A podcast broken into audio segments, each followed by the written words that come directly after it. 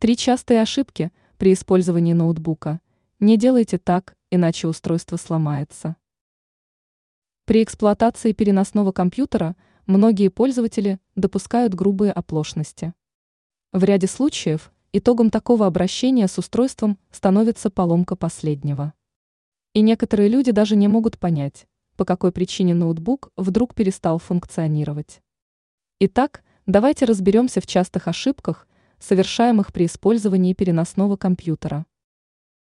Употребление напитков при работе с ноутбуком. Нельзя употреблять чай или кофе, сидя за переносным компьютером.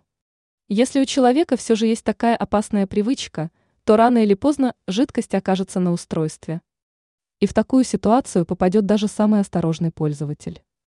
Если вы все же допустили эту ошибку, то срочно выключите ноутбук и отсоедините кабель.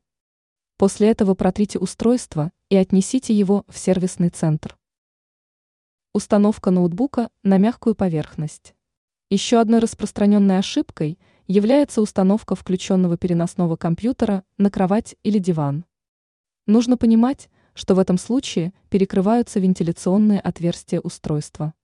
Ноутбук может перегреться. Поэтому всегда ставьте устройство на стол.